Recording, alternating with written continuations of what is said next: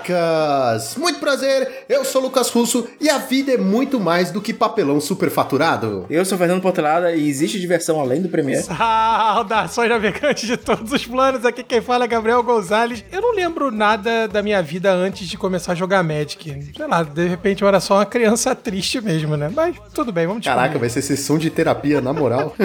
eu esperava algo mais alegre. Exatamente, senhoras e senhores, hoje viemos falar aqui sobre... É, não vamos falar sobre Magic, se é o que vocês estão pensando. Não, é tudo menos Magic. Por quê? Porque a gente já fala Magic há mais de 60 caralhadas episódios. E a gente cansou. Na verdade, era pra ser um negócio mais técnico. Estamos lançando um novo quadro, além do Magic, convidando o nosso querido amigo Portelado, mas é isso, né? É, é só pra ficar bonitinho no feed. Tudo isso e muito mais logo depois da parte que falamos de Magic. Hello, hello.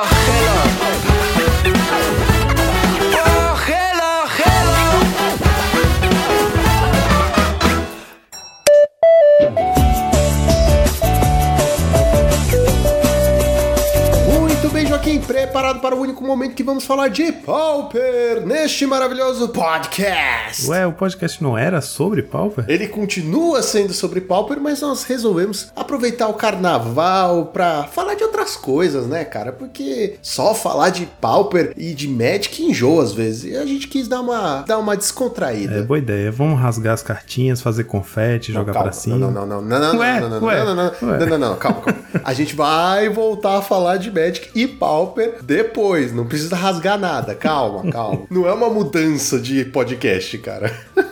é só um descanso. E falando em descanso, Joaquim, já que também estamos falando em mudança de ares, é bom lembrar que lá na X-Place, que patrocina este time, você pode alugar board games, Joaquim. Exatamente, você pode ir lá, alugar um board game por uma semana, jogar, aproveitar o carnaval, que já passou no caso, né? Mas pode aproveitar outros feriados, outros fins de semana, jogando board game a dar com pau. E utilizando nosso cupom de desconto, Joaquim, o Monarch 5 vocês recebem 5% de desconto em todo o site. Você pode comprar board game, você pode alugar board game, você pode comprar cartinha de Magic, ou se você quiser, né, não jogar um board game nem jogar Magic, você pode jogar um Commander, que eles têm vários produtos de Commander lá, porque Commander ele é um meio termo, né? Ele é meio board game e ele é meio Magic. Ah, eu achei que ia estar enquadrado como um board game. Ah, é que depende, né? Depende muito. Se você joga com quatro pessoas, é um board game. Se você joga com seis pessoas, bom, você tem muito tempo livre.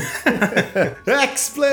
Onde o seu XP vale o dobro. E agora, Joaquim, vamos para o Challenger do sábado. Vamos lá, Lucão, continuando a trend que emergiu na semana passada. Tivemos em primeiro lugar do sábado um hack dos Storm. pessoal tá com sangue no olho e muita garra na missão de provar que o Galvanic Relay precisa de um ban no nosso formato e isso tá levando o Storm a uma representação muito alta no nosso metagame. Quem joga liga tá, tá vendo bastante também. E é isso, primeiro lugar lugar foi o Rakdos, pilotado pelo Discover N. A lista dele com três Kessig Flame Breather no main e uma Weather the Storm, que normalmente os decks usam só no side, e tá usando de main também. Segundo lugar, tivemos Mono Blue Fairies, pilotado pelo Modern Monkey, né? Como a gente falou semana passada e desde a semana anterior também. Acabou que o Experimental Synthesizer roubou o posto de carta do Kamigawa Neon Dynasty que mais causou impacto no Pauper. E com isso, o Mono Blue também tá com a representação mais baixa do que a gente esperaria. E a consequência disso é que que a lista ainda não tá totalmente resolvida. As pessoas que têm feito o resultado com o deck, o deck tá bem forte, mas ainda não tá 100% resolvido, né? As pessoas ainda estão experimentando muitas coisas, né? Os slots não estão totalmente fechados. A lista do Modern Monkey tá jogando com quatro cópias de Bind the Monster, para quem não lembra, é uma aurinha que jogou no side do deck por uns tempos, custa uma mana azul, uma aura, né? Encantar a criatura. Quando essa carta entra no campo de batalha, você vira a criatura encantada e a criatura encantada causa dano a você igual ao seu poder. E a criatura encantada não desvira na etapa de desvirar de seu controlador. Um amigo meu, Rafa Quadros, um abraço para ele, é, batizou ela de espadas envirados, porque é a remoção que o azul tem, né? Custa um mana e você vira a criatura, lida com a criatura, mas ela continua no campo de batalha, né? Então, para decks com Core Skyfisher, por exemplo, ela é um pouco mais frágil, porque você pode simplesmente dar bounce, né? No bicho virado. O Affinity também tem muitas spells de sacrifício para dar draw, então o bicho virado que ficou inútil no campo de batalha acaba virando um, um sacrifício fácil, né, para essas cartas, enfim. Mas é a melhor coisa que o azul tem por um custo muito baixo, né, um mana, e os ninjas às vezes só querem isso, né? Você vira o bicho porque você só vai precisar bater mais umas duas vezes. A ideia da tempo play, né? No caso aqui do Modern Monkey, parece que foi tão forte que ele cortou total os snaps e Echoing Truths e tal. Tá sem nenhum bounce no deck, nem no, no main nem no side. E foi também com uma cópia do Mental of Tides no main deck, né? Que é aquela, aquele equipamento que toda vez que você compra a segunda carta do seu turno, você pode equipar ela instant speed em alguma criatura e dar mais um, mais dois. Então isso pode ser bastante útil, né? Porque se você estiver conseguindo executar o plano do seu deck, você vai estar tá comprando a segunda carta por turno, todo turno, então você tá sempre remanejando a posição do seu manto, tornando seus ninjas mais difíceis de bloquear, né? Um deles fica 3-3, o outro fica 3-4 se estiverem equipados. Então mais uma, um slot experimental aí que o Modern Monk tá tentando. Em terceiro lugar, tivemos o Grixis Affinity, pilotado pelo Luffy do Chapéu de Palha, nosso querido Luffy. E mais uma vez ele dando trabalho pra gente, Lucão. Ele mesmo brincou no grupo do, do time falando que na semana passada a gente tava falando que a nova build padrão do Affinity era o Rakdos com Rakdos com 10 cópias do Draw 2 lá, né? Do Dispute e o Bargain. Aí ele vem, volta a usar o azul, volta a usar Thoughtcast e faz a gente morder nossa língua. Ah, cara, os jovens de hoje, eles são muito irritantes, sabe? Eles são muito rápidos, a gente tá muito velho para alcançar. Isso é falta de palmada no bunda. É isso. ele mesmo apelidou o deck, essa build de Tencast, né? Que é uma homenagem, uma brincadeira com o deck que tá rolando no Legacy e no Modern, que chama 8Cast, que são decks baseados em muitos artefatos baratos que usam quatro cópias de Thoughtcast e quatro cópias de Thought Monitor, que é como se fosse um Drifter artefato, custa 7 qualquer e um azul, e é 2-2 voar, quando ele entra você dá 2 draws. Ele é um Thoughtcast que tem um corpo 2-2 voar, né? E aí por isso o pessoal brinca chamando esse deck de 8cast. Aí o Luffy tá chamando o Affinity Grixis dele de 10cast, porque ele tem 10 efeitos que compra duas cartas, né? 4 Dispute, 4 Thoughtcast e duas Bargain. Basicamente ele devolveu o azul, com isso ele corta um Blood Fountain, um Synthesizer, né, para poder acomodar os quatro podcasts. É, cortou o Gurmag também. Mas é basicamente o Grixis que a gente estava acostumado de antes, com a diferença de que agora ele tem duas draws a mais. Em quarto lugar, tivemos o Burn, pilotado por Backoff. É uma build bem padrão, não tem nada de muito diferente. No main, absolutamente nada. No, no side, tem duas cópias de Gito Lava Runner e três cópias de Red Elemental Blast, que não é muito comum a gente ver. E em quinto lugar, tivemos o Boggles, pilotado por Dissonance, a build antiga, sem cachorrinho. Então ele tá usando o Silhana Ledgewalker, Heliod's Pilgrim, e sem o cachorrinho e sem o Communion Spirits, né? A, a cartinha que olha as quatro do topo para procurar encantamento ou land. E em sexto lugar, tivemos o Doggles, que é como o pessoal tá apelidando o Boggles com o doguinho. Essa aqui pilotada pelo Season Pyromancer e a versão com o cachorrinho que usa, né, o Communion Spirits, que é a build que a gente tá, a build que tá se tornando a build padrão. Em sétimo lugar, tivemos o Mono Black Control pilotado por Hope of 130. A lista é exatamente as 75 cartas que o Medvedev usou pela última vez que ele apareceu aqui num top 8 de challenge, então é basicamente a mesma lista que ele ganhou o PTQ, não mudou quase nada, as 60 são as mesmas. No side tem uma diferencinha só, é, ele usa 4 durez e 1 de stress, costumava usar 4 de stress e 1 durez. Mas é a mesma lista, você vê que o impacto daquela vitória no PTQ tá aí durando até hoje, né? Influenciando bastante até hoje. Essa lista acabou virando a lista padrão do Mono Black. E em oitavo lugar, fechando nosso top 8, tivemos um Rakdos Mad Burn, a gente falou dessa lista, né? Que é pilotado pelo Ishizuka, foi um dos japoneses que trabalharam na lista original, que influenciou o Beiso, inclusive essa é a lista que a gente trouxe como lista da semana, um, umas duas semanas atrás, que foi a lista pilotada pelo Base, que é a build que não usa as lentes artefato e não usa Galvanic Blast, e aí no lugar tá usando mais montanhas, tá usando Dual Land Snow, né, que é montanha e pântano, e aí com isso ele usa quatro Searing Blaze e duas Fire Blast no main deck. E os top decks foram, primeiro lugar,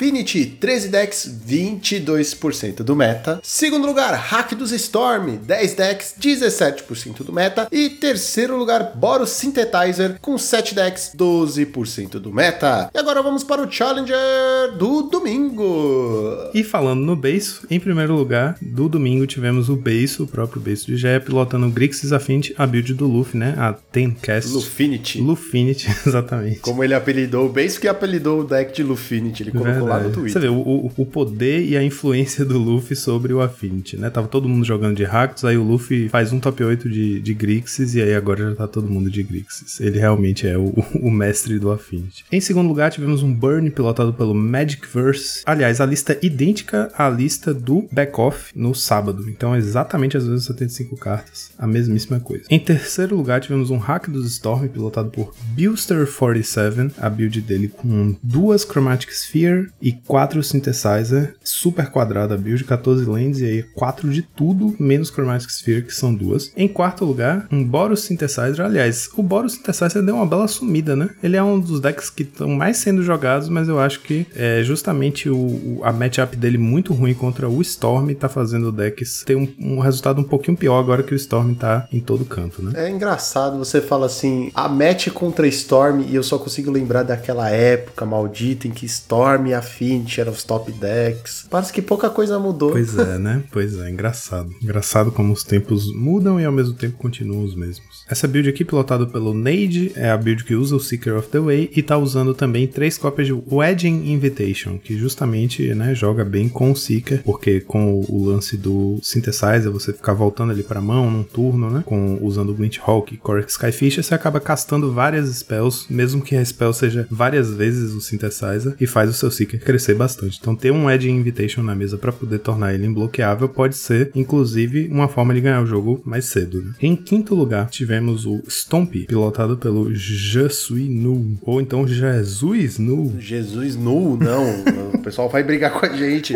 Eu acho que é francês. É Je suis nu. Exatamente, eu, eu não sou nada. Build padrão do, do Stomp, como a gente já falou antes, né? O deck que some e quando reaparece, reaparece exatamente igual. Em sexto lugar, tivemos o Mono Blue Ferris pilotado de novo pelo Modern Monkey, né? E como a gente falou, ele tá ainda averiguando a lista, tentando fechar os slots e mexeu mais um pouquinho. O que ele manteve igual foi o Bind the Monster, que tá aqui como única remoção, entre aspas, do deck, né? É uma forma mais definitiva de lidar com a criatura, porque é isso, exatamente. As bounces, né? O snap, por mais que seja eficiente em relação à mana, você lida com a criatura por um turno, né? No turno seguinte ela tá baixando de novo para ficar na frente do seu ninja. Então o Bind the Monster tem seu mérito, porque lida de uma vez por todas. Ainda acho um pouco estranho não ter nenhuma outra forma de, de se livrar de uma permanente, tipo Echoing Truth ou, ou Snap ou qualquer coisa no side que seja, mas enfim, pelo visto aqui tá dando certo. E aí agora nessa build ele foi com quatro cópias de Spell Pierce no main, ele foi também com uma cópia do Smoke Shroud, ele substituiu o Mental of Tides por Smoke Shroud, né, que é aquela aura, encantar a criatura, custa um qualquer um azul, a criatura encantada recebe mais um, mais um, e tem voar, e quando um ninja entra no campo de batalha sob seu controle, você pode devolver essa carta do seu cemitério pro campo de batalha, encantando aquela criatura. Então é uma carta que comba com os ninjas, né, porque se você encantar uma criatura que for voltada para a mão para pagar o custo do ninjutsu, automaticamente a aura vai cair no cemitério e é, na mesma hora o ninja entra e a aura volta encantando o ninja, tornando ele voador. Pode ser bem útil, mas ao mesmo tempo eu entendo usar uma cópia só porque é uma carta muito esquisita no início do jogo, né? Porque você não vai querer encantar nenhum bicho seu que não já seja um ninja, já que todos voam já naturalmente, então ela pode ficar bem esquisita na sua mão se for mais de uma cópia, né? E o que tem de interessante aqui também, ele tá usando uma cópia de Anu no main deck, além das três cópias de side que já viraram padrão nas builds atuais do Monoblue. Acho que, né, correspondendo a o field justamente com o Synthesizer, Affinity, né, o Storm tem as Lotus Petal, Synthesizer, etc. E o próprio é, Makeshift Munitions, que é uma carta que seu Affinity resolve no G1, praticamente ganha o jogo, né? A não ser que você consiga colocar muita pressão na board. Em sétimo lugar, tivemos o Grixis Affinity, pilotado pelo Live One, a build do Luffy, ou seja, o Lufinity, né? O Tencast aí, pilotado pelo Live One, que é Leonan, que é também de Recife, assim como o nosso amigo Luffy. E em oitavo lugar, fechando o nosso top 8, tivemos um Burn pilotado por Backoff, que também pilotou o Burn no sábado, a mesmíssima lista. E os top decks foram, em primeiro lugar, Affinity, 14 decks, 22% do meta. E em segundo lugar, Hack dos Storm, 10 decks, 16% do meta. E em terceiro lugar, Burn, Monolfadas com 8 decks, 13% do meta cada. E agora vamos para a nossa listinha da semana. Estou decepcionado. Ué, por quê? Não é possível. Estou decepcionadíssimo. Porque eu falei essa semana que eu fiz um resultado, um resultado bom, um resultado inesperado. Achei que ia virar a listinha da semana. Porra nenhuma. Provando que só o MOL tem direito aqui a dar opinião, né? Não, Não, e eu tudo bem, achando que você ia ficar feliz que eu ia estar te agradando com essa lista. Sim e não, né? Sim e não. Mas vai, vai, fala aí, fala aí. A nossa lista da semana foi o Ninjinity pilotado pelo USP Dudes, o Celso do Asa Branca, com a lista muito parecida com o que a gente compartilhou aqui quando a gente falou do deck, lançou o desafio do pessoal fazer 4-1 ou 5-0 e mandar pra gente. Por coincidência ou não, eu acho que na verdade é porque é uma build realmente eficiente pro deck, porque tem bastante humano, né? É um Azorius Affinity, que usa Frogmite, usa Mirror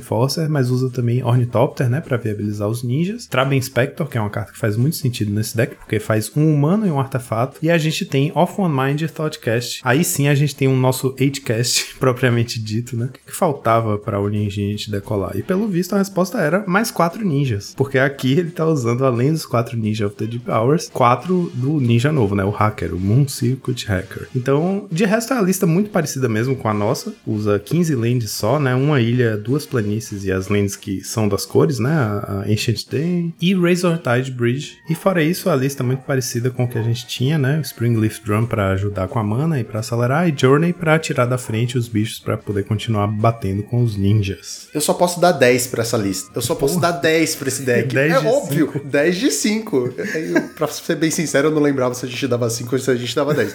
Mas vai ganhar 10, porque, mano, é a combinação perfeita. É impressionante. Eu tava pensando nisso enquanto olhava a lista da semana, né? E o W é uma combinação muito forte na maioria dos formatos. E no Pauper, ela só não é mais forte porque não tem remoção boa. A melhor remoção, no caso, é Journey, né? Cara, olha só esse deck, que maravilhoso, cara. Eu vou montar. Eu vou montar e eu vou levar pra loja. Foda-se. É isso a minha vida agora. E, cara, o melhor de tudo, não tem muita coisa cara nesse deck. Assim, claro, cara é, é relativo. A gente tem o Ninja novo, que ainda tá meio caro. A gente tem o Ninja antigo, que deve abaixar o preço por causa do Ninja novo. E a gente tem Journey, que é caro. Tirando isso, Ah, Journey é caro, eu não sabia, é verdade. é 10 conto. É por volta de 10 reais. Assim, você deve achar por 5, 6, assim, mas é uma carta relativamente cara, né? No site eu nem vou entrar muito a fundo, mas, cara, esse main deck é maravilhoso. Eu acho que eu tenho tudo pra montar ele. Eu vou montar ele. Ah, que deck delícia. Não É, quero cara, saber, vou jogar é, com o ninja novo era o que faltava pra o deck ter consistência, né? Ter redundância. Agora que você tem oito ninjas, você tem realmente um ninjinity. E Joaquim, já que nós não vamos falar sobre Pauper e nem Magic nesse programa,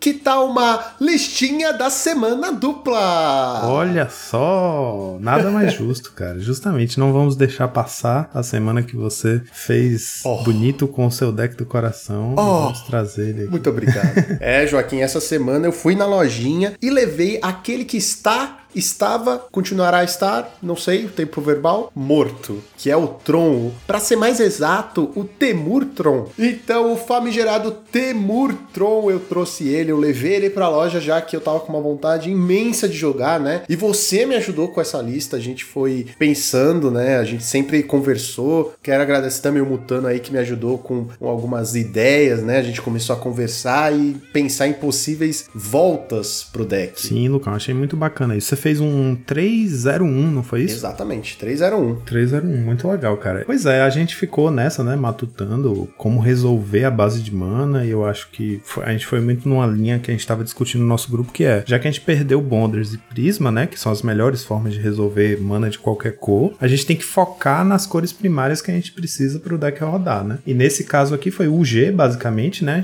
Simic, que é o, a base base mesmo. O que o que a gente precisa são... Formas de evitar combate, comprar carta a rodo e, se der tempo, anular uma ou duas coisinhas. Exatamente, é. Então é isso, é paz momentânea na veia, né? Já que a gente não tem mais o rinoceronte, a gente tá tirando o branco. Paz momentânea, o crop rotation, que é essencial pra fechar o tron. E aí, com isso, um Weather Storm, Pulse of Muraz, as coisas que o verde traz, né? De, de colateral assim. E o vermelho mais pra fechar jogo e pra ter alguma forma de interação, né? Uma, uma pequena forma de interação no main e principalmente no side, né? As anulações, o, o Red Blast, que é muito importante. Exato. Ah, na verdade, o vermelho, como a gente conversou, né? Ele só tá aqui justamente por causa da Red Elemental Blast. Nenhum outro motivo, cara. E aí, já que vai ter, por que não se beneficiar usando Canhonada, que é uma boa carta contra fadas, contra qualquer deckzinho de bicho 2-2. Eu substituí aqui o Rolling Thunder por Tocha de Karvek, porque eu não tive coragem e acho que não é um momento bom ainda pra abusar de qualquer carta que use duas manas específicas, né? Assim,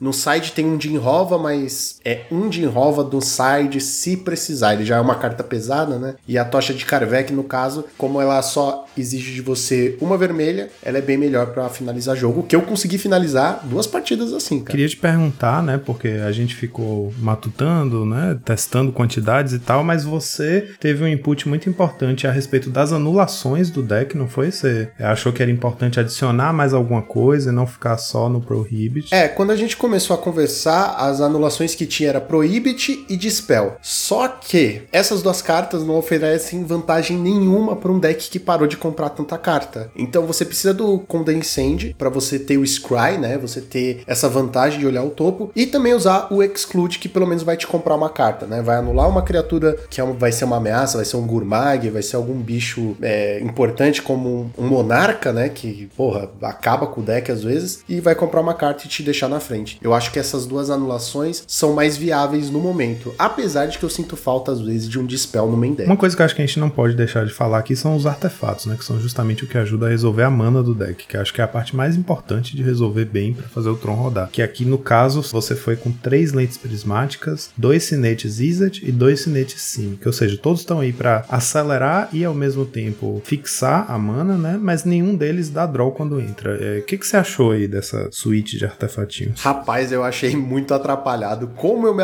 atrapalho com esses trequinhos, viu? Você tem que contar demais. Se você tinha que fazer conta antes, agora você tá na bosta legal.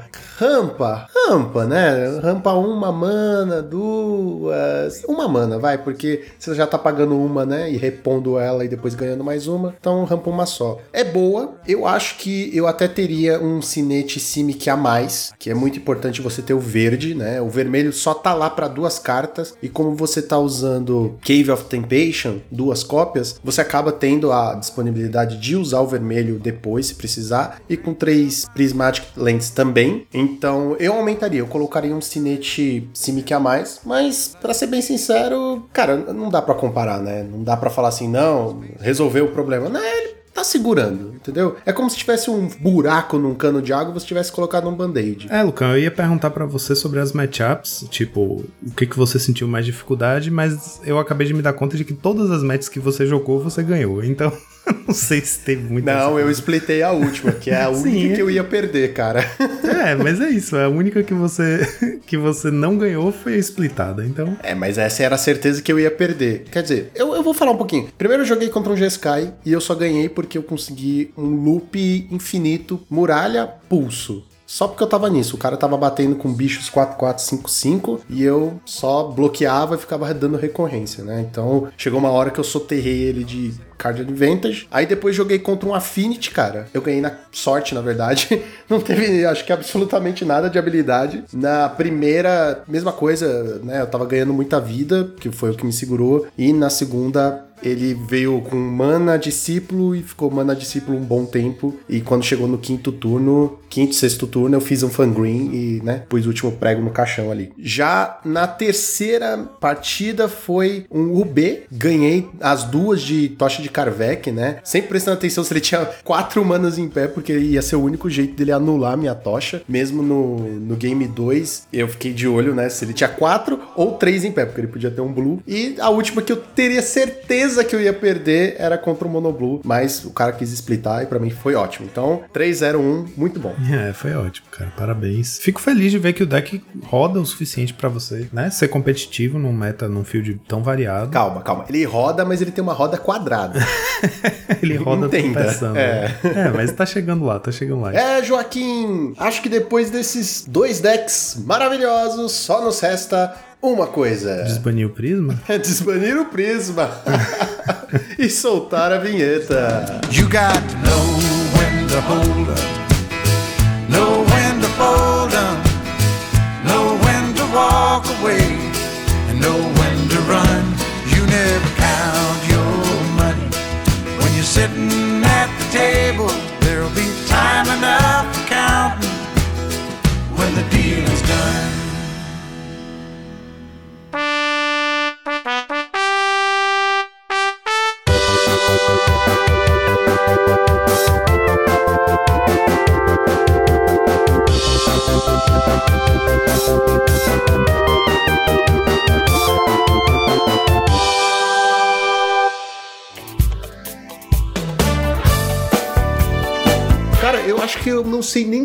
Começar a não falar de Magic. Não, eu vou, eu começo, eu começo. Vamos lá, posso, posso começar? Vai, começa aí então. Exatamente. Pois é, não foi o Lucão. Não foi o Lucão, sou eu aqui puxando. Depois vocês ouviram, né, a parte dos reports de Magic, bastante Affinity, vamos iniciar um quadro novo aqui no nosso Draw do Monarca, que é o Além do Magic. Qual é a ideia que nós tivemos? Como o Lucão já apresentou, nós já falamos de Magic há mais de 60 episódios aqui para vocês. Esse quadro a gente vai sair um pouquinho da caixa e falar sobre uma realidade que existe, tá, família? Existe vida além do Magic. E após o Magic também. E após o Magic. do que, que a gente faz, o que, que a gente gosta. Começamos, né, esse quadro convidando uma das pessoas aqui, que nosso padrinho eterno aqui, nosso querido amigo Fernando Portelada, para falar um pouquinho sobre a vida, hobbies, coisas que a gente faz. Premiere. É, o Premiere me pegou na abertura, tá? o Premiere me pegou. Já pensei logo na saudosa Emanuele, grande Emanuele, um Nossa, abraço aí não, também. calma, a gente vai falar tudo menos Magic e pornografia, tá? Eu acho que a gente tem que traçar um limite, cara. Perdão, o Premiere era o futebol, Nossa, né, que tava falando? Deus. Ah, não. entendi, era Então a gente chamou o Portelada aqui pra gente falar um pouquinho mais da gente, né? Nossa ideia é convidar outras pessoas, ou em outros episódios desse quadro, até pra gente poder aproximar um pouquinho mais essas figuras da comunidade, falar um pouquinho da gente, o que, que a gente tá jogando, o que, que a gente tá fazendo. Mas essa é a nossa ideia, Lucão. Então, muito obrigado aí pela oportunidade de abrir o episódio, tá? Fiquei muito lisonjeado. Depois de 60 episódios, a gente ter um local de voz é, é importante, tá? Disse o Tagarela. É engraçado que a primeira coisa que a gente tem que falar é não falar sobre Magic. Então, dito isso, eu queria começar puxando aqui sobre séries de televisão. Quer dizer, televisão nem existe mais, né? Eu acho que a gente pode começar falando que a TV está morta. Eu não lembro a última vez que eu assisti televisão e para falar a verdade, eu nem tenho televisão na minha casa, cara. Pra você ter noção, é só streamer hoje em dia. É, televisão que você tá dizendo é pacote de TV, assim, né? TV aberta ou TV paga, né? Entendi. Isso, exatamente. Eu não um lembro. aparelho você tem, né? Você tem um aparelho. Não, não, não tenho. Não tem um aparelho? Eu não tenho aparelho de televisão também. É, é tudo no computador. Caixa de som, tá? Aproveitando aí, ó, temos um padrinho aqui no Draw do Monarca. Ajude o Lucão a comprar a sua primeira televisão aí pra casa, tá, galera? Temos aí vários pacotes aí do nosso padrinho. Inclusive, uma das metas é comprar a televisão do Lucão aí. Nada abaixo de 100 polegadas. oh, meu Deus. Porra. Na parede. Não tem nem roupa pra ver essa televisão. Dá pra ver aqui do Maranhão, pô. Botelada, o que, que você tá vendo aí de séries de televisão, filmes, né? Já que o Lucão falou que não existe mais, a televisão está morta, mas, pô, tu não vê, tu não vê o Domingão do Hulk? Cara, faz facilmente mais de 10 anos, talvez uns 15, que eu também não assisto televisão. Assim, não tenho nenhuma assinatura de televisão. Eu tenho um aparelho de TV Rico. e assisto muita série, a gente assiste muito filme. Editar podcast dá dinheiro, tá, Lucão? Eu tô vendo. Eu acho que eu tô editando errado.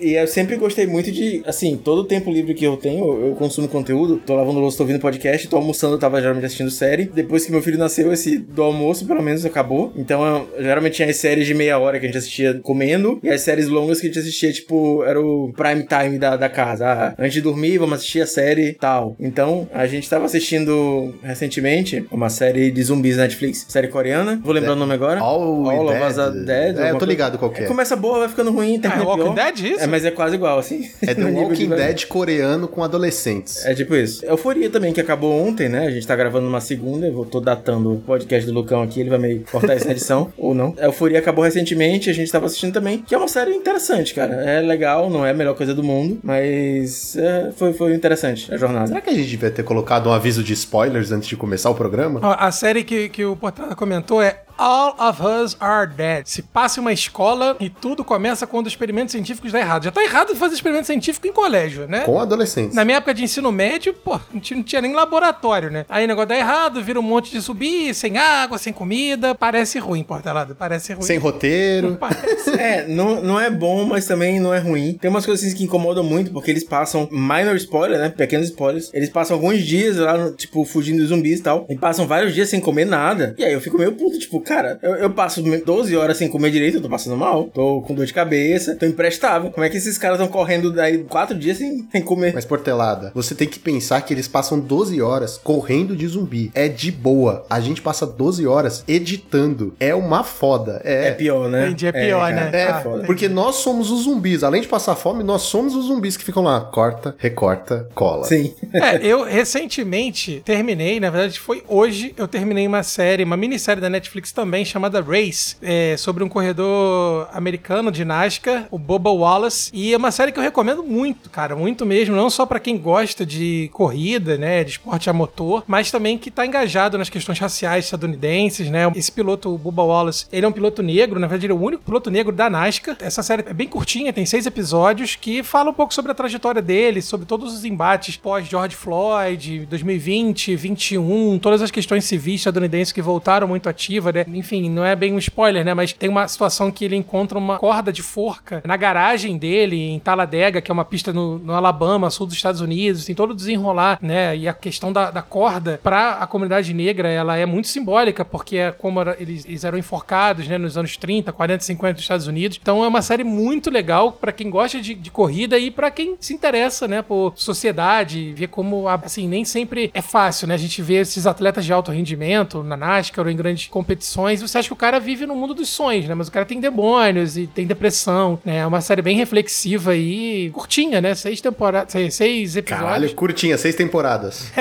Não, seis episódios só. E vale muito a pena. terminei ela hoje, cara. E tô tentando pegar coragem para assistir Euforia, mas não, não engajei na, na série. Sabe o que é foda? Eu tenho um problema muito grave com assistir séries da atualidade. Eu não consigo, eu não tenho capacidade mental, física e espiritual para assistir coisas da moda. Mas é só psicológica mesmo, né? Não, não espiritual nem nada. É psicológico isso. Eu não sei, sabe. cara. Eu não sei. Pode ser, pode ser. É sério. Tirando Star Wars, que é uma coisa que eu respiro diariamente também, eu não consigo ver uma série que tenha saído assim, tá todo mundo, meu Deus, Senhor dos Anéis vai sair. Eu fico tipo, ah, legal. Quando é tempo eu assisto. Senhor dos Anéis, cara. E, não, eu sei. Mas assim, é muito diferente. Eu não fico, nossa, eu preciso assistir, eu preciso assinar pra ver Senhor dos Anéis. Não. Quando terminar a série, eu vou assistir. Tipo, The Witcher, tá ligado? The Witcher, tá bom, assisti. Legal, bacana. Não fiquei eufórico, entendeu? Eu só fico assim com Star Wars e tal. Pra você ter noção. Sabe qual série eu tô assistindo? Ou melhor, reassistindo? House. Eu tô reassistindo House, cara. Pra você ter noção. Como eu não consigo ver séries da atualidade. Agora duro, né, por trás tá comparando The Witcher, que é uma série legal pra caramba, com um fucking Senhor dos Anéis, cara. Não tem como, pô. Cara, pra mim é uma série bíblica, praticamente, entendeu? Me falaram que vai ter uma série bíblica. Que pra mim, Senhor dos Anéis é religião, cara. Como eu tô, eu tô empolgadíssimo pra ver. Vai ser ruim? Provavelmente, mas eu vou estar tá lá assistindo. Nossa, cara, por que que vai ser ruim? Tá bonito. É, é, é mas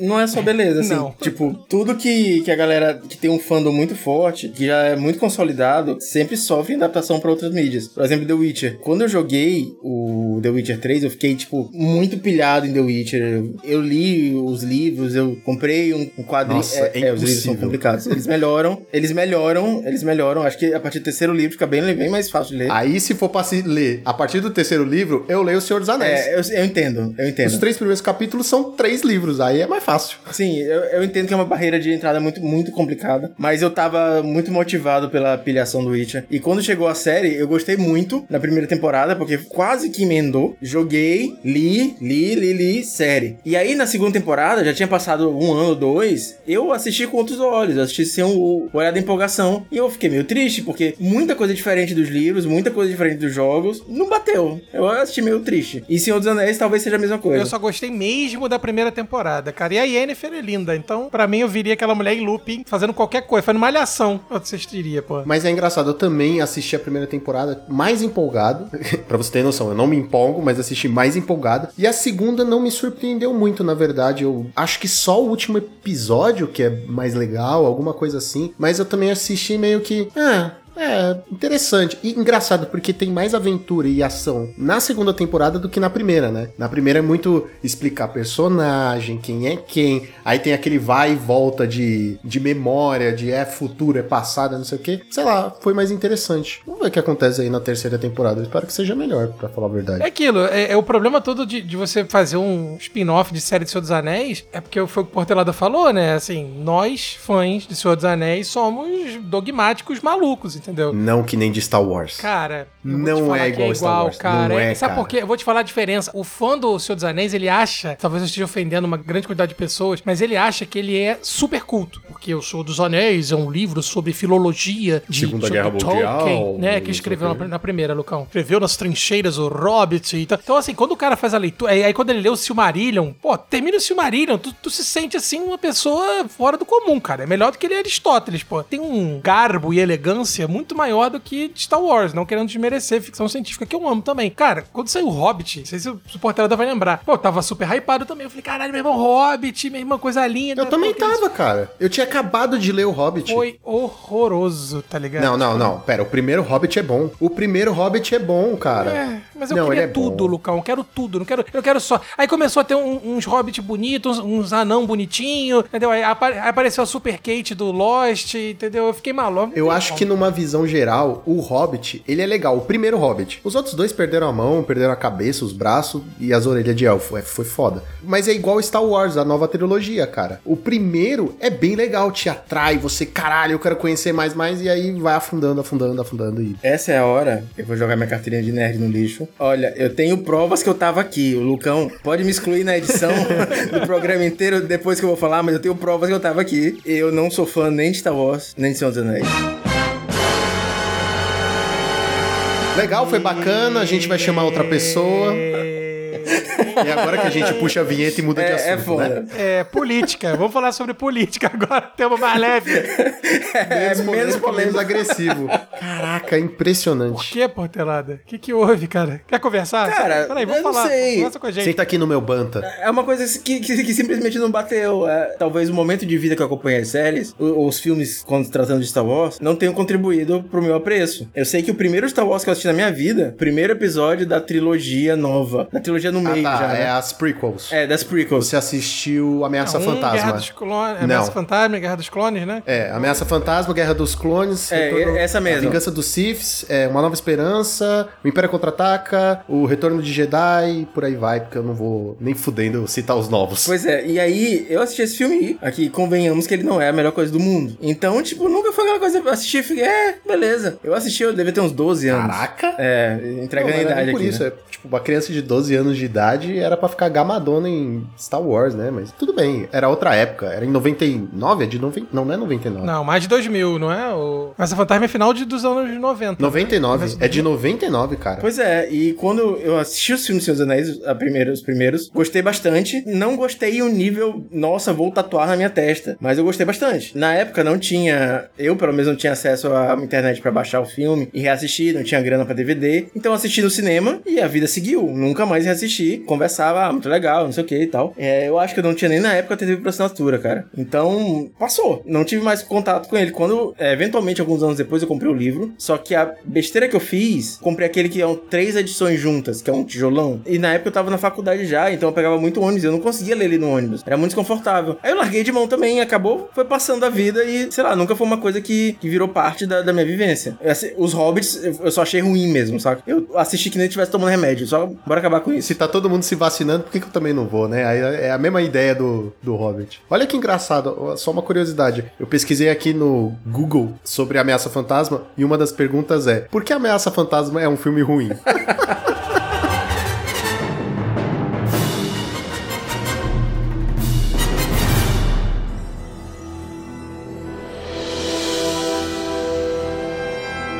Pois é, esse final dos anos 90, assim, e começo do 2000, teve Matrix, né, cara? E Matrix também foi um baita divisor de águas aí do cinema. É porque eu, eu lembro com muito carinho, assim, de, de juntar a rapaziada que eu jogava RPG pra assistir Senhor dos Anéis, e aí depois Matrix, e todo mundo, sabe, aquela nerdaiada toda junto. Ainda em um- uma época que a gente não tinha cadeira marcada, então você ficava no cinema, eu assisti duas vezes seguida Matrix, tá ligado? Eu assisti duas sessões direto, porque eu fiquei lá, entendeu? Eu Não saí. Era um tempo de filmes muito impactante, né, cara? Mas eu acho que toda vez que se faz spin-offs de coisas muito consagradas assim, você corre o risco de fazer uma grande cagada, né? Tipo Matrix 4, por exemplo, que é um filme bem ruim, né, cara? Bem, bem ruim Eu não tive mesmo. coragem de assistir, cara. É, eles botaram na, na Gabo, Gabo mais, né? Eu assisti só porque tava lá, entendeu? De graça, né? Porque eu não assisto nem ferrando, nem ferrando. É, eu ainda não assisti também. É, Falaram tão assisti, mal cara. que. Mas assim, dá pra ver o que é meio ruim logo no trailer, tá ligado? Não é meio ruim, não, Lucão. É horroroso. Agora, eu tava pensando aqui, senhores, né? Já que nós estamos falando sobre outras atividades além do Já descobri que o Portelado é um herege, né? É um pagão. Cara, falando em herege e pagão, você já leu esse livro? O Herege, do Bernard Cornwell? Não, não. Não li, cara. Do Cornwell eu li todos os... as crônicas saxônicas. Puta que é muito bom, velho. É muito bom. Sim. Porra, deixa eu mostrar pra vocês. Aí, ó. Caraca! Wirbir Arden, não é? É, o Ibifura, né? O destino É, exatamente. Exato. Nossa, é muito essa. bom. Pronto, vamos falar sobre isso. Crônicas Saxônicas. É impressionante como a série que foi intitulada The Last Kingdom, certo? O Último Reino, que é o primeiro livro da série, Certo. é muito ruim. É muito ruim. Tudo na série é ruim pra mim. Mas o livro, cara, ele te passa aquela sensação impressionante de você estar, pô, dentro da batalha. Ele aprofunda tanto o nosso herói. Uhtred, filho de Isso. Uhtred. É verdade, é verdade. Cara, e aprofunda tanto, e ele passa por tanta coisa, e tanta coisa tão legal. Quer dizer, legal pra quem tá lendo, tá? Não, não legal pra ele. Cara, eu assisti a série antes de ler o livro. Eu lembro que eu tava com o carro no mecânico esse dia. E eu tava mexendo no Netflix no celular enquanto o cara tava lá mexendo no carro. E eu olhei essa série Last Kingdom, nunca tinha ouvido falar. Comecei a assistir do mecânico, assisti uns dois episódios lá do mecânico quando ele tava mexendo no carro. Cheguei em casa e acabei no mesmo dia. Fiquei muito paranoico, assim, porque eu sou Viking bait, sabe? Eu, tava, eu gostava muito da série, gosto muito da temática. Tava na vibe The Witcher ainda. Eu pesquisei, descobri que era baseado numa série de livros. E comecei a ler, já tinha saído vários. Eu acho que dos 13 já tinham saído uns hum, 10. Acho que uns 10. Acho que ia sair o décimo. Então eu emendei, cara. Assim, em um ano eu li, tipo, os todos. Fui lendo, fui lendo, fui lendo. Eles são curtinhos também, né? Tipo, 350 páginas, é por aí. Na verdade, Cornwell, ele tem uma característica que é muito fantástica, né? Porque ele é um escritor de romance, pode dizer assim, barra fantasia, mas um romance, romances históricos, né? Porque ele se baseia historicamente em fatos, em eventos, e aí depois ele cria na- na- a narrativa em cima dele. Por exemplo, antes da- das crônicas saxônicas, ele tem uma série de livros, né? Que é. Crônica de Arthur. Não, não, é antes dessa, na verdade, que se passa nas guerras napoleônicas, que é o Sharp. As de Sharp. Cara, é fantástico. Águia de Sharp. Cara, é muito, muito legal, cara. E aí depois vem as crônicas de Arthur, né? Que também é muito legal. Ótimo. Não, peraí, não é legal, ótimo. É a versão verdadeira sobre o rei Arthur. Não, cara, Derfel Kadar é muito foda. Calma, olha, não consegui ler, porque lá vai. Caralho, eu vou perder Nossa. amigos hoje. Por- porque é o seguinte, eu tava, eu tava vendo lá, Ultred, Ultred, Ultred, Ultred, Ultred. Aí eu peguei e, e fui ler, acabou todas as que tinha disponíveis das crônicas saxônicas, e eu fui ler as crônicas de Arthur. E no primeiro livro eu fiquei assim: Defel é um bundão. Ultred já tinha matado todo mundo. Mas é outra Como assim? pegada. Para de ficar rezando. Cara, eu, eu admito que a culpa pode ter sido minha. Provavelmente foi. Que eu queria Ultred e me entregaram um Defel. É tipo você vai comer um burger e te dá uma cachorro quente. Os dois são bons, mas eu tava com outra coisa na cabeça. Não, cara, assim, eu não sei é porque é qual é o meu diferente, favorito, né, porque o Crônicas de Arthur, né, é muito bom em explorar essa parte de contar fatos históricos com um personagem que não existe de um mito. Eu acho isso muito legal porque, como o Gonzalez falou, né, ele mescla a verdade com a fantasia, porque ele tem um rei Arthur, entre aspas, e ele fala sobre a criação, não, não é a criação, né? Como é que é a criação da Inglaterra? Não, né? É, na verdade, ele passa para aquele período da, da Britânia, né? Pós- Isso. Pós-dominação romana, né? A Britânia tem esse momento Como de. é bom ter um historiador pra não falar bosta aqui. É, tem esse momento de, de emancipação, né, de conquista ali dos anglo-saxões. São os povos que vão ocupar a Bretanha em si, né, os bretões e os anglo-saxões. Então, é, é, ele pega um pouco da- da- desse mito arturiano, que a gente chama de mito porque né, existem algumas divergências históricas, ao mesmo tempo ele faz o enredo. Eu li um- uma vez que o Cornwell disse, né, na verdade, que esses são os livros preferidos dele, de todos que ele escreveu. né, as Crônicas de Arthur são os três pref- livros preferidos dele, né. É, cara, é- eu acho Eu que... sou apaixonado é um- é por um- Não, não tem como, não tem como realmente. Bernard Cornwell, pra, pro nerd que gosta de história, que, que gosta de fantasia, assim, ele. Tudo bem, você é exagerado, mas pra mim ele é o novo Tolkien, cara, assim. Tolkien da nova geração, tá ligado? Eu sou o Tolkien da nova geração. É assim, porque o impacto cultural que ele teve. Nossa, né, gigante. É fantástico, assim. E falando em livros, né? Continuando um pouco em livros, né, cara? Eu acho que a literatura é fundamental pra todo mundo que, que gosta de desenvolver imaginação, né? Enfim, nós jogamos RPG. Pra mim, a literatura sempre teve muito presente, né? Eu tava discutindo uma vez com um colega sobre a importância, por exemplo, do Harry Potter, né? A J.K. Rowling. Muita gente que é fã do Senhor dos Anéis também, ultra radical, odeia a J.K. Rowling, não sei porquê, cara, né? Porque ela- talvez ela seja bem sucedida sucedida e tenha feito uma série maravilhosa de livros, né? Eu odeio ela porque ela é uma transfóbica do caralho, falei. É, não, Ou calma. porque aí é ela esse- pode ter é, mas- copiado muita coisa, né, do nosso querido JJ. Pô, Telada, eu, eu vou te ser sincero que nessa conversa que eu tava, meu amigo com certeza não tava atacando ela por causa disso, porque isso aí realmente é digno de, de crítica. Foi o que o Lucão falou, assim, a- as pessoas dizem que a J.K. Rowling copiou muito, né, do, das, das crônicas de Nárnia, copiou de... Mas, cara, ela já afirmou isso, né? Posso ser bem sincero? Inglesa, eu vou ser né? bem sincero. Não só isso, cara. Nada se cria, tudo se copia. Entendeu? Você adapta. Assim, eu não vou tirar o mérito e falar que, ah, os livros e os filmes de Harry Potter são uma bosta porque são uma cópia. Não, eles têm o seu mérito. Eles fizeram uma geração. Eles são muito legais. Não tem como não comparar o Dementador contra os Nazgûl, tá ligado? Você percebe descaradamente muitas coisas, assim, na caruda, tá ligado? Mas cada um tem o seu mérito. O Senhor dos Anéis é a melhor. É, eu acho que é a importância, a importância do Harry Potter é, assim, é, ela só vai poder ser mensurada de fato daqui a uns 50, 100 anos, assim, porque acho que é o tempo necessário para a sociedade digerir uma obra, impacto cultural, na verdade, né? E tudo que ele desenvolve a partir disso, né? Eu fui alfabetizado com gibi, né, cara? É uma, é uma paixão minha, desde criança, eu fui alfabetizado com Homem-Aranha e Turma da Mônica. Maurício de Souza, com as suas historinhas ali do Cebolinha, Mônica e companhia, fizeram parte da minha educação. Cada um tem a J.K. Rowling e o JJ que merece, né? É, mas entende, assim, cara, hoje a gente consegue ver que, cara, a importância cultural da, do gibi, da turma da Mônica, e talvez daqui a uns 50 anos, 100 anos, a gente vai ver que a J.K., enfim, tirando esse lado dela, A obra, bem questionável, a obra- a, a obra em si, ela é muito impactante, né, cara? Portelada, fora Bernard Cornwell e a sua família aí do Utrecht, filho de Utrecht, neto de Utrecht, o que, que você recomendaria aí pros nossos telespectadores ouvintes aí sobre literatura, livros e afins? Antes, antes, rapidão, rapidão. Só da última cartada de Bernardo Cornell, antes do Portelada responder, porque eu preciso mencionar o livro do Arqueiro, cara. As Crônicas do Grau. É né? uma trilogia sensacional. Exato, cara. As Crônicas do Graal. É muito bom, cara. São três livros que contam a história do arqueiro, do Thomas, não lembro o nome, é Thomas alguma coisa, que é o arqueiro, o andarilho e o herege. Mano, é muito maravilhoso. Toda essa parte de. É meio Robin Hood, né? É muito legal essa, essa história. Super recomendo. Eu comecei a ler, mas também não acabei por algum motivo. Mas com a recomendação, tá dando vontade de É voltar. impressionante. A gente vai sair aqui brigado com o Portelada. A gente fala, ele fala, não li. A gente fala, não vi, não gosto. Aí é foda. Não, tá. Eu vou falar então sobre. O Gonzalez perguntou sobre indicação literária. Eu vou falar sobre o homem que me salvou duas vezes. Eu tenho uns períodos na minha vida de frenesi literário que eu, tipo, leio 20 livros, assim, em dois meses, e tô lendo tudo, tô almoçando, tô lendo, tô três horas da manhã tô lendo, e aí seca literária. Ressaca de livro, não consigo ler, pego o livro e não gosto. Duas vezes o mesmo autor me tirou dessa fossa e me jogou pra cima, que é o Brandon Sanderson. É um escritor de fantasia. Ele tem o Cosverso, Cosmere, Cosmere, que eles chamam em inglês. Eu li a maioria dos livros em inglês, eu, eu tô dando uma cartada de autor, mas eu não sei como é que é em português mesmo. Ele fez. A primeira vez que eu tava na ressaca literária, ele me tirou, foi com Coração de Aço. É um livro excelente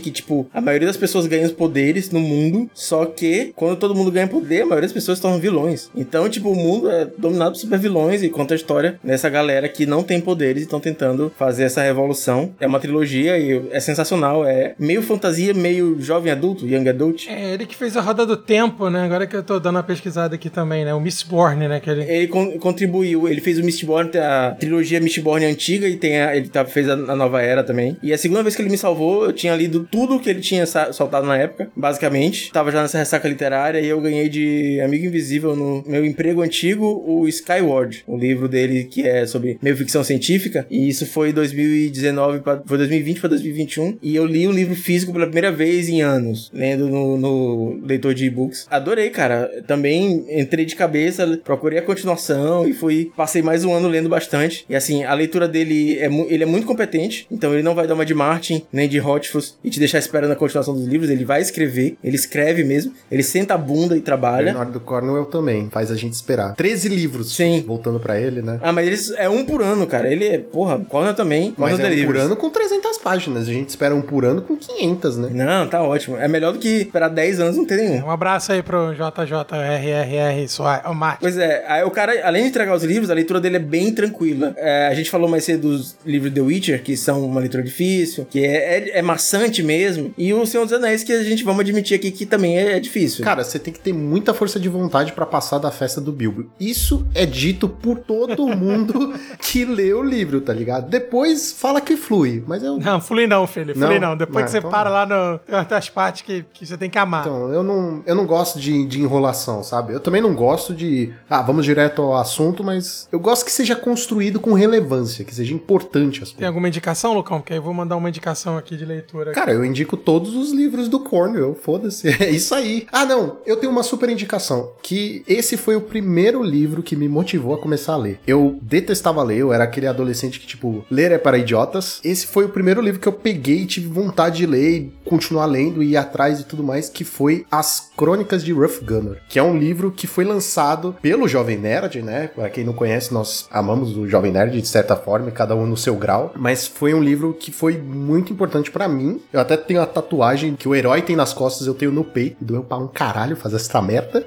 mas vale, valeu super a pena, os livros são muito bons. É assim, também Young Adult, super fácil de ler, super gostoso e uma história incrível, incrível. Leonel Caldela. É, isso que eu ia falar, né? A gente podia falar aqui só de editores brasileiros ia dar uma lista, tipo, Dudu Spor, Eduardo Spor também. Puta é, então, é, eu ia falar dele. Ah, a, minha, a minha super indicação, né, ninguém mais, ninguém menos do que o senhor, Sir, se a gente vivesse numa, numa monarquia, chamado de Sir Eduardo Spor, porque além de ser um baita escritor, cara muito diferenciado, é uma figura fofíssima, já tive a oportunidade algumas vezes de interagir com ele aqui no Rio de Janeiro, de ir no lançamento de livro, autografar. Eu sou do louco pelo Spor Verso. Ô Gonza, então eu vou mandar para você uns livros, porque eu tenho tudo que ele já lançou, cara. Eu também tenho, pô. Eu também tenho. Eu sou maluco. Você tem o livro do RPG? Você tem o de RPG? Não, de RPG hum, não tem.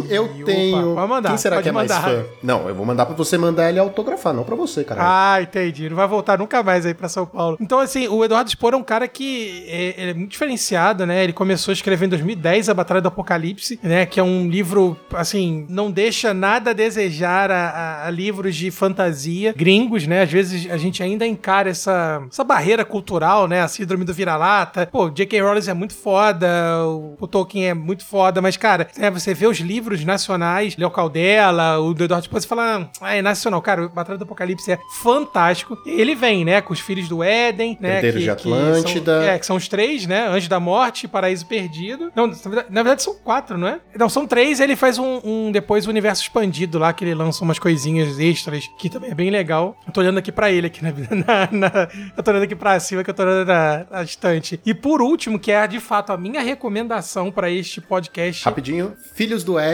é o nome da trilogia. Aí cada um tem, tem um nome, né? Herdeiro de Atlântida, aí por aí vai. Isso. Anjo da Morte, Paraíso Perdido. Mas o, que eu queria indicar para vocês, né, hoje, nesse episódio, é o Santo Guerreiro, Roma Invicta, cara. Esse livro, a gente tá falando sobre Bernard Cornwell. O, o Cornwell, ele é uma inspiração do Eduardo eu já falei isso várias vezes em todos os podcasts, né, que ele também é um leitor é, ávido e assíduo do Cornão, da massa. Agora, esse livro, ele se passa na Roma, período romano, e trata a história, né, do mito barra fatos históricos de São Jorge, né, do santo católico de São Jorge. Cara, esse livro é fenomenal, cara. Na parte histórica, o trabalho que o Eduardo Spor teve de investigação, né, ele é um jornalista, ele não é um historiador, mas foi atrás das fontes, ele foi aos lugares pesquisar para fazer os relatos. Cara, eu tenho uma, uma cópia autografada também, coisa linda. Eu sou muito fã do Eduardo Spor, cara, e recomendo demais que vocês deem a chance, né, de ir atrás dos livros dele, porque é uma literatura de fantasia de qualidade e, pô, totalmente BR, cara, assim, isso aí é, deixa muito orgulhoso mesmo.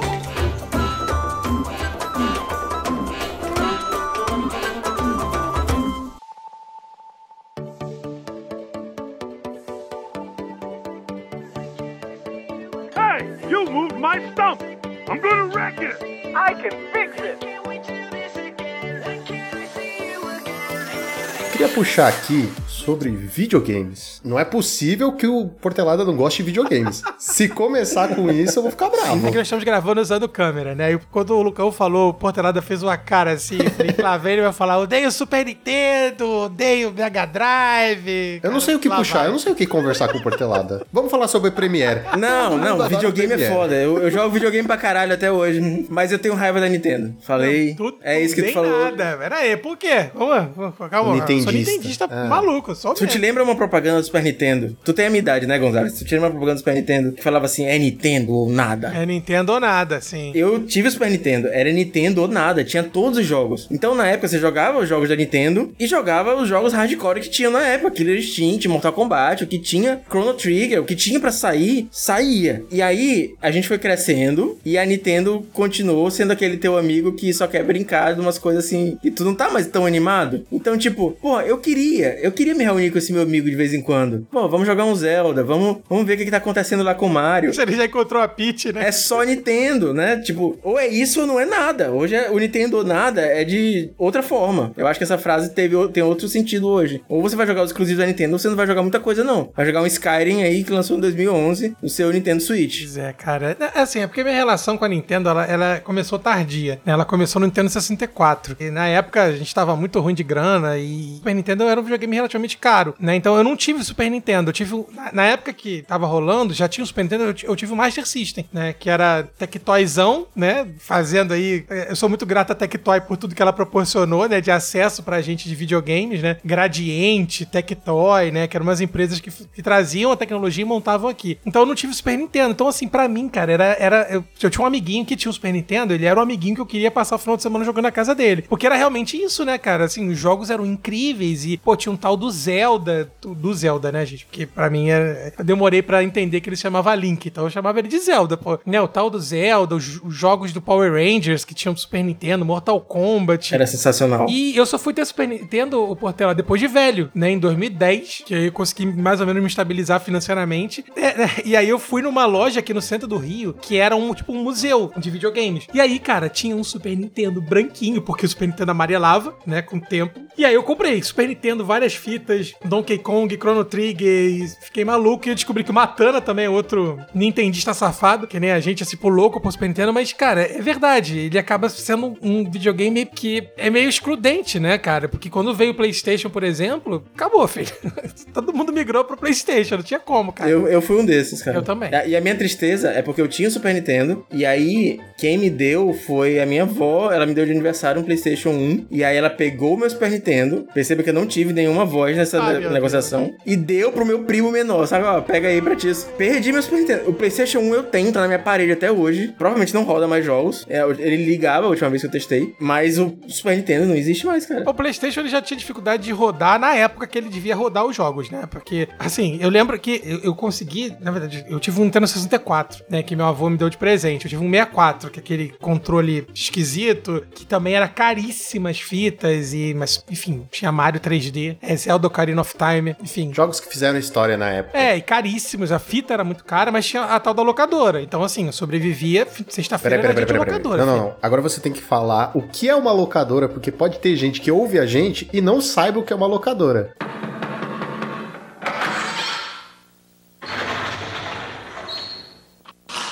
Senta que lá vem a história. Então vamos lá, meus queridos telespectadores ouvintes. Locadora era um local onde jovens perdiam grande parte da sua vida, né? Deixavam de se alimentar no colégio, guarda, eh, utilizavam a sua mesada para ou jogar lá, porque tinha os videogames na, em algumas locadoras tinha as televisõezinhas, ou você alugar as fitas, né? Fita também era um negócio que parecido que guardava os Agora jogos. você vai ter que explicar o que, que é fita. Ah, porra, não. E assim, sexta-feira, né, Portalada, era o dia, da, o dia da loucura, que tu podia alugar a sexta e entregava na segunda, entendeu? Então, jogos do 64 que eu joguei foram, quer dizer, exceto o Mario 64 que vinha com, com console, Nem né? todos. O meu, quando eu tive o 64, veio aquele de corrida de Star Wars, de os, O Pod os Racer, Pod né? Racers, Que exato. era maneiríssimo. Era massa também. Era muito Na época eu achava Então, máximo, é maneiríssimo pra vocês que são um pouco mais velhos do que eu e hoje. Mas na época, pra uma criança que só pensava em dar tiro, porrada e bomba, era chatíssimo. Eu vi os meus amigos com Zelda, 007, eu. Ah, tem um jogo de corrida. Nossa, o GoldenEye! GoldenEye era sensacional. Putz, meu Deus, cara. Eu faço um convite a vocês. Volta pra ver como é, como é que era o 007. Nossa, não volta, não. Não, Meu amigo, Gonzalez, não faz como isso. ele envelheceu mal, mas na época era muito real, cara. Era muito real, cara. Era muito bom, cara. Como envelheceu mal. Oh, vocês lembram que tinha um mod que deixava os bonecos cabeçudo, cara? Era o Big Head. Big Head. Nossa, Aí, a- ai. pra amenizar a violência, tinha um, um mod que você colocava com balas de paintball. Nossa, era Não, e era X4, né? Você dividia o multiplayer na, na televisão. Não só isso, ah, mas era inzerável, porque você não sabia o que tinha que fazer, basicamente. Ninguém falava inglês direito na época. Você tá falando de inglês, e o que, que foi uma criança que jogou o Wing Eleven em japonês e tinha que ir adivinhando o menu pra entrar no jogo de futebol, pô. A gente é a geração perdida. A geração perdida. Como a gente conseguia. Era cara? certo e erro. Aí era certo e erro, entendeu? Meu Deus, cara. Eu tive um amigo que ele jogou Final Fantasy, se eu não me engano, 7. Todo em japonês. Eu falei, cara, e aí? Não sei, pô. O jogo é maneiro. O jogo é maneiro. Fui clicando, fui indo, falei, cara, insano. Como assim? Você não entendeu nada da história? Não, mas o jogo é legal. Um jogo na Nossa, minha vida. A geração de hoje tá estragada, né? Tudo vem em português, aí vem dublado. Cara, falar de videogame é é maluquice pra mim, cara, que eu sou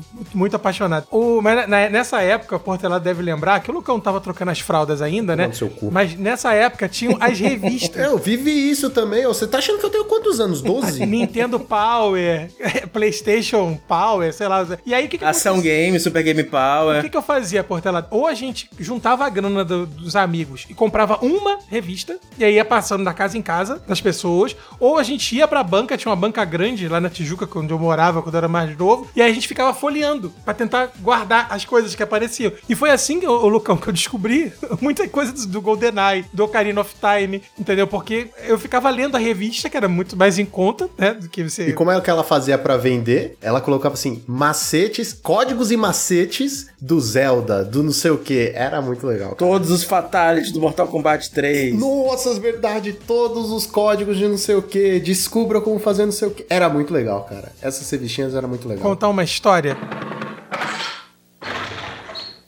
Senta que lá vem a história. Quando eu tive o Master System, o meu avô me deu de presente também um Mortal Kombat, acho que era um que tinha pro Master System, era bem simples. E aí veio na caixa do jogo uma etiqueta com um número da Tectoy, hotline da Tectoy. Então, era pago, era um interurbano, saudoso interurbano. Nossa. Caríssimo na época, isso devia ser meados de 92, 91. E aí eu ligava pra lá, escondido da minha mãe, até falar baixo pra não escutar aqui que ela tá no outro cômodo. que ela vai te cobrar hoje, né? Realmente. ela vai cobrar hoje com o juros. Gonzales vai ficar sem o seu controle de videogame. Você falou com a moça, um ser humano, e aí eu falo, oi, eu queria, por favor, o Fatality do Sub-Zero, do Mortal Kombat 1 pro Master System. Aí ela, anota aí. E ela falava para cima, para baixo, A, B, sei lá, entendeu? Aí eu anotava, aí eu desligava na tua cara, você não podia pedir dois, entendeu? Aí tu tinha que fazer um novo interurbano, cara. Olha que maluquice Nossa, isso, cara. Bicho. Ai, ai, era muito bom, Quem cara. aqui nunca teve uma folha sulfite com todos os códigos de GTA 1, cara? Claramente. Claramente. Era muito legal. Porra, você abria sua capinha ali, onde você guardava seu joguinho, você mesmo escreveu. Os mais saudosos vão até passar um contact dela. E, é, e foi PlayStation 1. PlayStation né? 1. Ah, o GTA, GTA 1 já era, já era PS1. É, né? tinha pra computador, né? O é, Vice City, eu acho Sim. que foi pra computador. Não, mas o primeiro GTA mesmo foi aquele top-downzão que não, saiu, não, pra, não, saiu mas... pra PlayStation e pra PC, né? Só que PC nessa época, pra mim. Era Lan House. É impossível. Não, era Lan House, no máximo. Aí agora tem que explicar o que é uma Lan House. A gente explicou que era uma locadora. Vai lá, Lucão, o que é uma Lan House? é tipo um time de LOL, só que cada um por si. Cara, era mais fácil, de, era mais fácil falar local onde jovens perdiam dinheiro, deixavam de se alimentar. Não, porque o jovem de hoje não sabe o que é isso, entendeu? Ele vai lá, pega um salgadinho e fica jogando em casa. o jovem não sabe. Mas Lan House aqui no Rio, pelo menos, ela só começou a estourar em 2001, 2002. Peraí, peraí. Quando você diz estourar no Rio de Janeiro, em qual sentido você tá dizendo? Não, de começar a ter muita ah, tá. local, muito. Porque, não, podia porque estourar caro, de explodir, né? né? Aí... É, é. Não, é porque era caro, né? Assim, a locadora... Na verdade, a locadora começou a decair quando as Lan Houses surgiram. Foi meio que uma competição. Eu lembro desses joguinhos antes da Lan House mesmo, o GTA 1, assim, top-down, o nego atropelando os outros. Eu falei, cara, que bizarrice de jogo, tá ligado? Eu acostumado a usar um duende, um anãozinho de verde orelhudo lá, que é o Zelda, que era o Link, né, na verdade, jogando Zelda, e, pô, o nego jogando agora de tiro e porrada de bomba e atropelando todo mundo. Eu falei, caraca.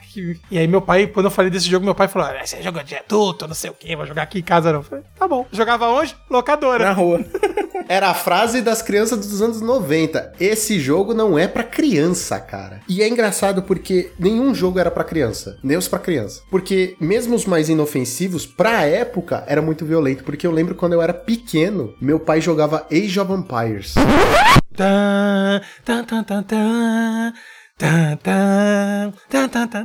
Essa música é muito.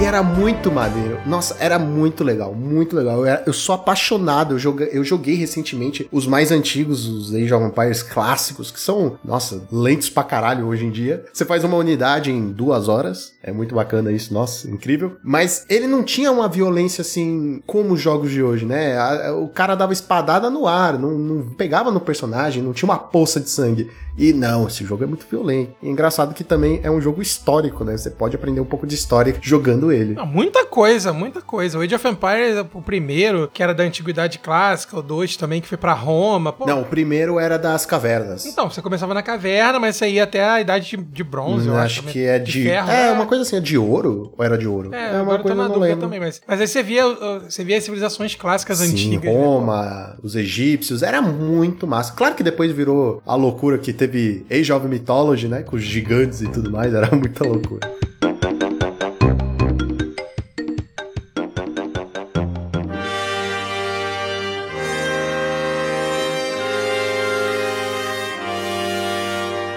Videogame pra mim, assim, recentemente eu não tenho jogado mais. Admito que é, para mim é igual série. Tem que ser muito legal. Ou tem que ser de Star Wars, ou tem que me chamar muita atenção. Tipo, o último jogo que eu joguei foi Assassin's Creed Valhalla. Esse foi o último que eu joguei. Voltei a jogar, hein? Voltou? Voltei, porque eu tinha comentado com, com o Lucão que eu, eu tava jogando o jogo na ilegalidade e eu perdi meu save nessas trocas de formatação computador, trocando peça e tal. Deu algum pau que eu perdi meu save, como é na- era na ilegalidade e não tava na nuvem. Então eu não queria jogar mais 70 horas de jogo de novo, só que desde que isso aconteceu, assim, final do ano passado, mais de seis meses que eu tô pensando nesse jogo, tentando várias vezes emular a sensação que eu sentia, e eu não conseguia, eu acabei comprando o jogo na promoção que tá rolando agora, e aí voltei a jogar do zero e tá, e agora vai. Esse jogo é impressionante. Ele é muito, muito bom. De todos que saíram até agora, eu acho que é o mais imersivo. Eu, nossa, eu me acabei de jogar. Eu jogaria de novo ele. Eu jogaria. Qual? Qual que pra você que é o mais imersivo? O 4? O Black Flag? Olha, eu não joguei o Valhalla ainda, então eu vou ter Ah, então você não pode nem conversar com a gente.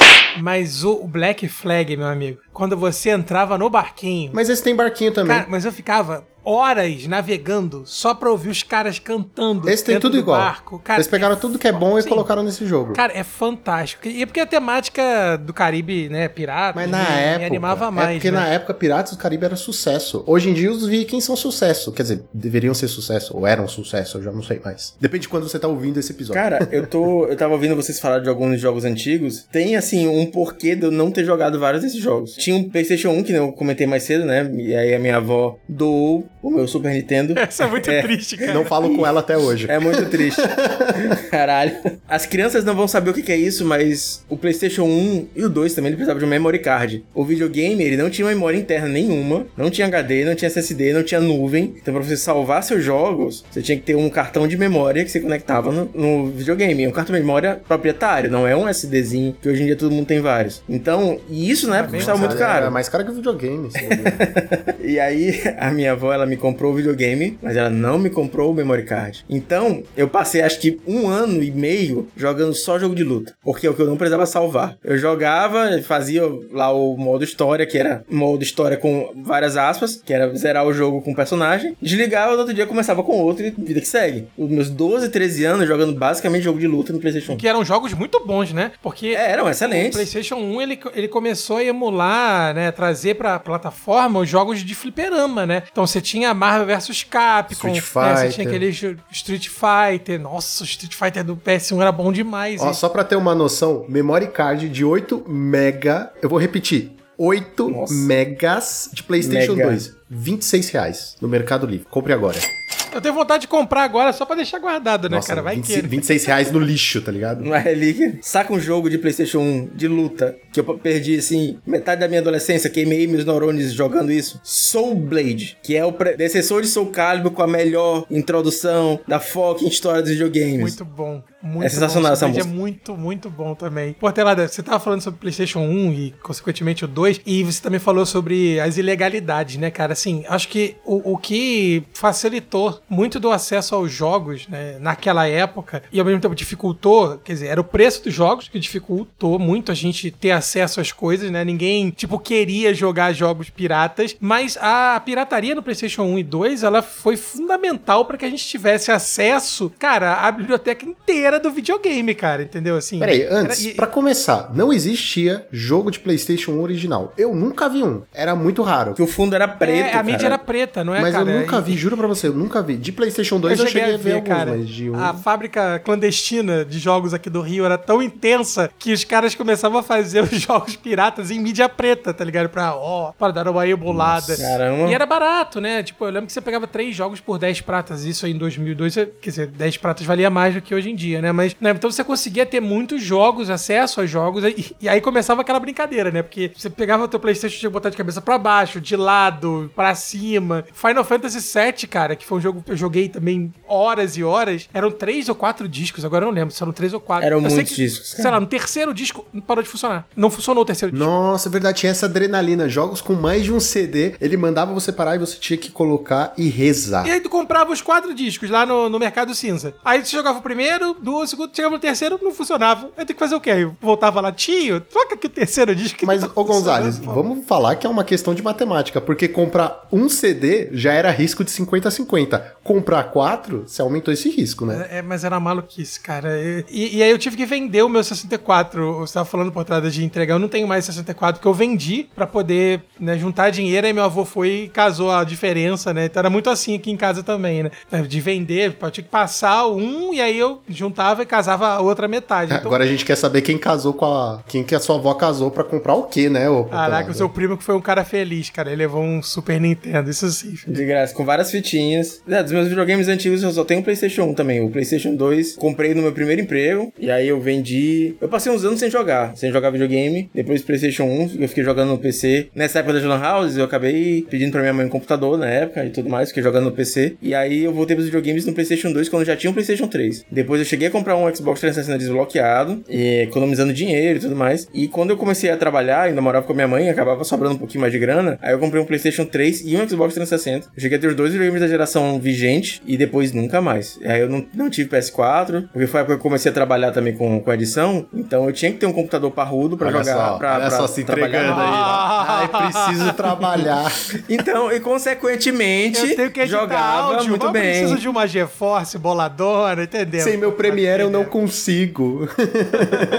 Aí, consequentemente, eu acabava jogando no PC também. Então, aí acabei não voltando pro, pros consoles. É, porque em 2003, meus amigos, no longínquo ano de 2003, o seu Gabe New fundou a Valve e lançou o Steam, né? A plataforma Steam. E aí, meu amigo, foi uma virada de paradigma de acesso a jogos, né? Que hoje em dia, acho que hoje em dia não é a mesma sensação, né? O, o Portelada que jogou de PC, né? Essa, eu também em 2003, assim, 2004 eu comecei a ter, eu tive um PC também, já tava estagiando, tava, comecei a juntar o dinheirinho. Cara, Steam foi uma maluquice, né, cara? Eu lembro que a primeira vez que eu ouvi falar foi sobre Half-Life, que é o jogo da minha vida, né? A série de jogos da minha vida, pronto, assim, sem sombra de dúvidas, né? E aí eu tive contato com a Valve, e aí teve o, o famigerado Counter-Strike, né? Que era febre na Lan House. E aí eu, eu, eu- lembro que saiu, não sei se você vai lembrar, Portrada, o Day of Defeat, que era uma, era uma versão Lembro. do Counter-Strike, né? Com a, a mesma engine da- do Counter-Strike, só que de Segunda Guerra Mundial. Eu comprei o jogo, Day of Defeat, e aí pra você poder instalar ele no seu computador, já tinha, já tinha internet, discada,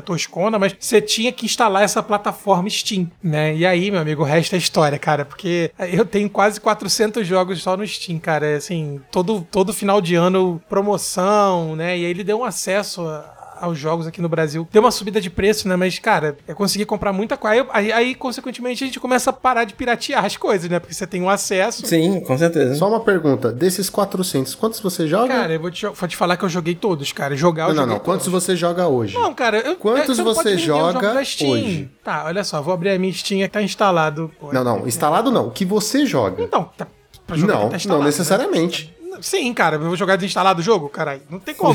pra jogar no pensamento, não jogar no YouTube. Ó, tem que jogar. Ó, o Elden Ring que eu comprei agora, que saiu. iRacing. O WRC também de Rally, que é corrida. E o Vampire Survivors, que é um indiezinho. No Ou seja, só 4 ou 5 joguinhos de 400, né? Bem investido din-din. Ah, cara, mas, mas aí que tá. É, não quero nem falar quanto tá valendo a minha conta Steam, senão alguém vai querer me radisquear, cara. É maluquice. Finalizando essa, essa conversa de videogame, o Gonda falou de, do Dodge, né? O Day of Defeat. E na época eu jogava o Battlefield 1942. Eu devo a minha profissão, meu ganha-pão, ao Battlefield. Não no 42, mas ao Battlefield 3, eu já falei sobre isso. Na época, a gente tinha um podcast sobre Battlefield 3, o Papo Battlefield. Editava, comecei a editar áudio nessa época e comecei a querer editar algumas partidas de campeonato pra botar no YouTube. Baixei o Premiere na ilegalidade. Usei o Premiere ilegal durante 10 anos. A minha carreira foi feita em cima de crack de Premiere. Então, devo aos videogames a minha profissão hoje, cara. Se não fosse aquele Fernando de mais de 10 anos atrás, que jogou aquele campeonatozinho de BF3 no PS3 e falou assim: é, pô, queria botar isso aqui no YouTube. Tem que editar, né? Queria botar mais setas, queria fazer uma narração. Esse Fernando de hoje tá colhendo os frutos daquele que Fernando lá, lá atrás plantou por causa de videogame. Mas e vocês? Qual o papo favorito de vocês? Vocês são tão viciados em videogame quanto o senhor Gonzales, que tem 400 jogos e joga 5? o que vocês acham que faltou falar sem ser Magic aqui neste programa? Quero dizer que esse papo era pra ser muito maior aqui, mas eu e Portelada fomos silenciados por esse host aqui, tá? Então deixa nos comentários aí se vocês quiserem mais episódios, porque a gente tem muita coisa pra falar ainda e esse assunto não acaba. Não tem como acabar. Não se esqueçam que estamos em todas as redes sociais e temos o projeto do Padrim, certo? Passa lá, dá uma força pra gente que cada centavo ajuda a gente a comprar o videogame da próxima geração, certo? Se você quiser mandar sua dúvida, sugestão, crítica ou elogio, nós temos o monarquesresponde@gmail.com, onde você pode mandar a sua mensagem para nós e nós vamos ler aqui ao vivo, certo? Tem uma pergunta. Nós temos caixa postal? A gente pode pedir pros ouvintes mandarem aquele Super Nintendo antigo? Aí, aí, Portelada. Não Mas- temos, mas se alguém é uma quiser boa. mandar, eu passo o meu Manda endereço. portelada, pô. Aí, É, eu dei, isso aí. dei um Super Nintendo antigo portelada aí. Se você é uma avó e tem o Super Nintendo sobrando, eu aceito. Olha, se você é um primo que recebeu de uma avó o Super Nintendo, devolva ele, por favor. É good karma. Então, fim do turno, Draw do Monarca!